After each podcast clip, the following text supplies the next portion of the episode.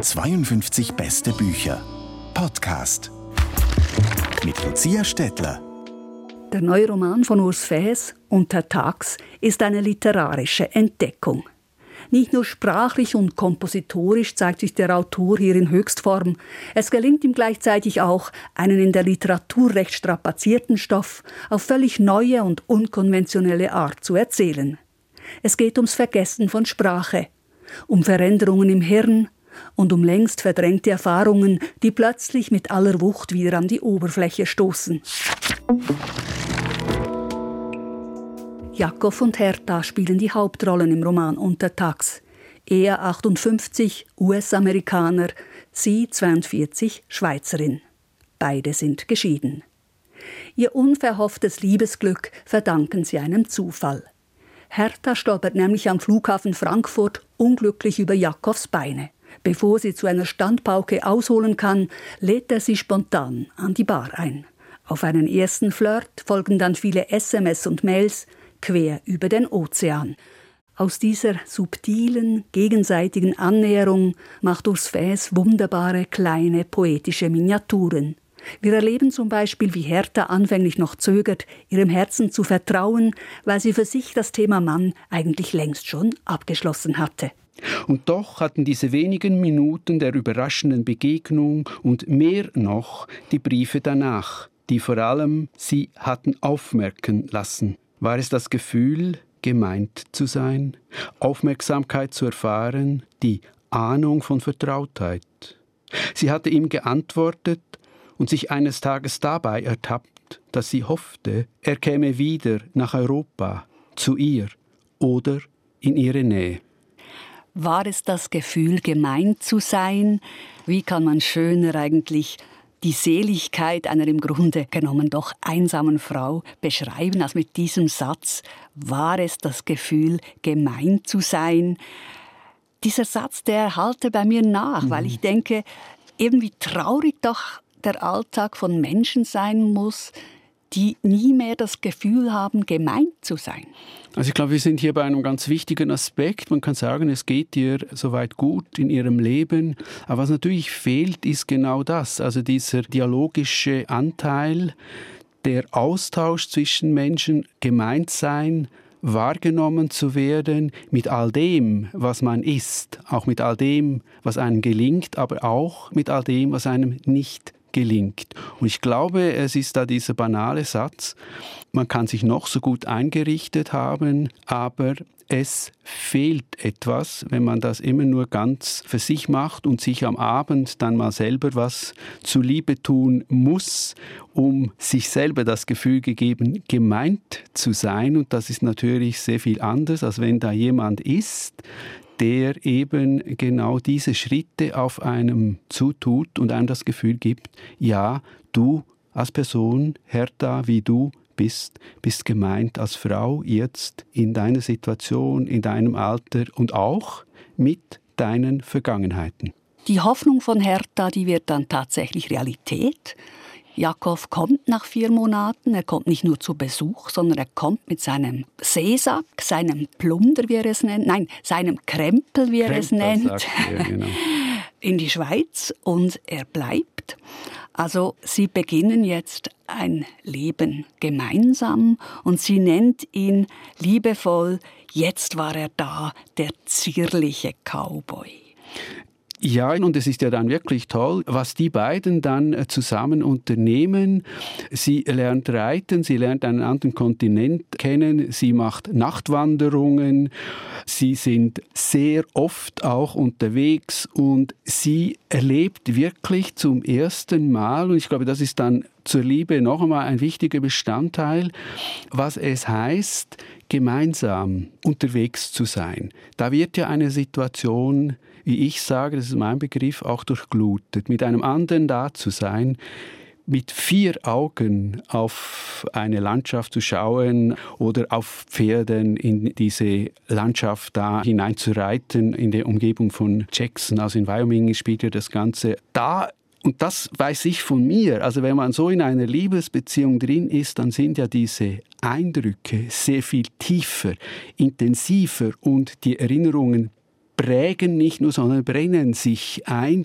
Und das ist ja, das sagt Hertha in ihrem Schreiben, das ist ja ein Schatz, der sie reich macht. Ich betone das deshalb so, weil das gibt ihr ja dann auch die Kraft, mit dem, was, was nachher kommt, sich auseinanderzusetzen. Liebe ist etwas Wunderbares, wenn einer das so erfährt, aber sie ist immer auch gefährdet. Eines Tages, nach vielen schönen Ehejahren, beginnen sich allmählich gewisse Veränderungen bei Jakob bemerkbar zu machen. Immer öfter würden mitten am Tag Wörter fehlen, die er immer über Jahre hin gekannt hatte. Der Name für sein Bier, das dunkle Brot, plötzlich nicht mehr da. Auch der Name der Nachbarin, die ihm auf der Straße gelegentlich entgegenkomme, oder des Baumes, an dem er oft vorübergegangen sei, fielen ihm nicht mehr ein. Er suche und grüble und hinterfrage sich, als könne er verlorene, entschwundene Wörter herbeikratzen, sie unter dem Schädel hervorkratzen, wie man etwas von den Wänden kratzt oder in der Erde wühlt nach einem verlorenen Schatz. Urs Fäs, Sie selber sind auch schon 73 Jahre alt. Wie gehen Sie als Schriftsteller mit dieser Vorstellung um, dass Ihnen eines Tages die Wörter zunehmend fehlen würden? Ja, man wird ja mit dem Älterwerden wirklich vergesslicher. Angefangen hat es mit den Filmen und den Schauspielern, da wusste ich doch, der spielt in der Rolle und so weiter. Und die Phase, die ich hier beschreibe, das ist ja eine Anfangsphase in diesem ganzen Entwicklung, die Jakob dann macht, ist eigentlich die schlimmste, weil er realisiert es noch, es fehlt etwas, er hat auch Mühe, das zu artikulieren. Es sind ja nur im Buch, glaube ich, zwei oder drei Stellen, wo er Hertha gegenüber von dieser Not spricht, sonst überspielt er das, was sehr typisch ist übrigens für diese Verläufe, dass sie möglichst lange überspielt werden. Und natürlich für mich einer, der mit Wörtern und Worten lebt, seit er sprechen gelernt hat, ist das, das hat mich sehr, sehr beschäftigt beim Schreiben dieses Buches, hat mich auch immer wieder gepackt, das fast Angst eingeholt, die Sprache zu verlieren, Schritt für Schritt, bis, wie Jakob sagt, ich dann nicht mehr weiß, was ich jetzt gerade esse, wie soll ich das nennen, was ich esse, oder vielleicht sogar dich, Hertha, dann nicht mehr mit dem Namen ansprechen kann und du dann nur noch die da für mich bist. Die Geschichte nimmt dann nochmals an Dynamik zu.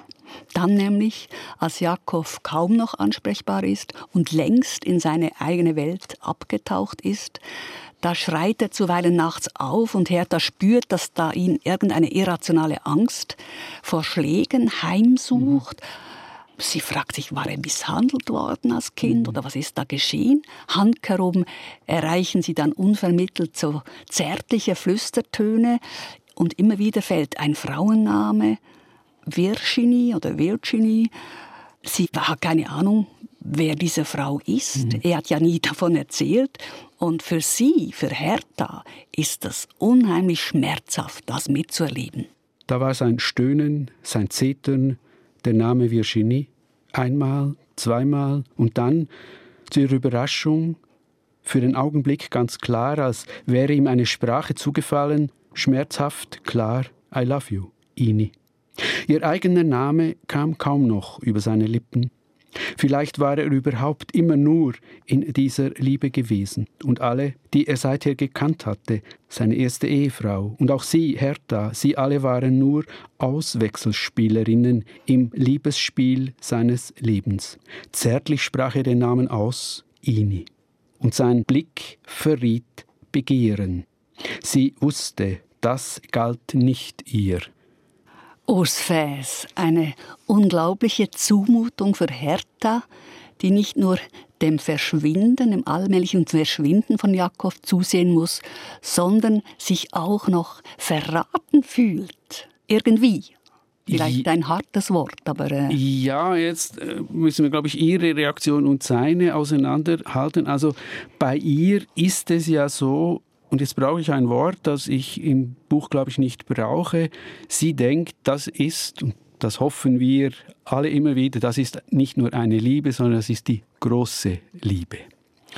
Das hoffen viele, die sich lieben lernen oder eine Liebesgeschichte anfangen. Also das und ist Ihre Hoffnung im Grunde Das ist Ihre Hoffnung, auch im Gegensatz zu der Ehe, die ja hinter ihr liegt, die mit sehr vielen Enttäuschungen, Kränkungen vorbeigegangen ist. Und hier denkt sie dann bei Jakob eben auch zu dem, was ich gesagt habe, eben wie da Welten aufgehen, wie sie gemeinsam wahrnehmen und so weiter. Und sie trägt das eigentlich immer mit sich. Das ist die große Liebe, die ist mir jetzt in meiner mittleren Jahren so gewissermaßen noch zugefallen. Und jetzt muss sie hier feststellen, es gab schon mal eine große Liebe, die, sie sagt es dann auch, die irgendwo in ihm überlebt, überdauert hat und jetzt so wieder aus dem Untergrund quasi heraufdrängt. Also mit anderen Worten, wenn ich es etwas salopp sage, die Rivalin kommt für einmal nicht aus der Nachbarschaft, sondern sie kommt aus der weiten, weiten, tiefsten Vergangenheit. Kann das geschehen im Laufe einer solchen schrittweisen geistigen Umnachtung?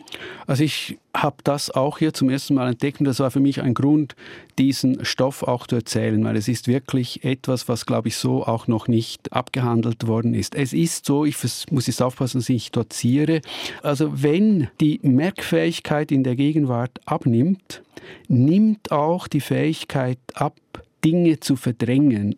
Also ich habe das mal mit einem Bild gesagt, es ist wie ein Paket, das man verschlossen hat oder wie die Betonblöcke um Tschernobyl, oder?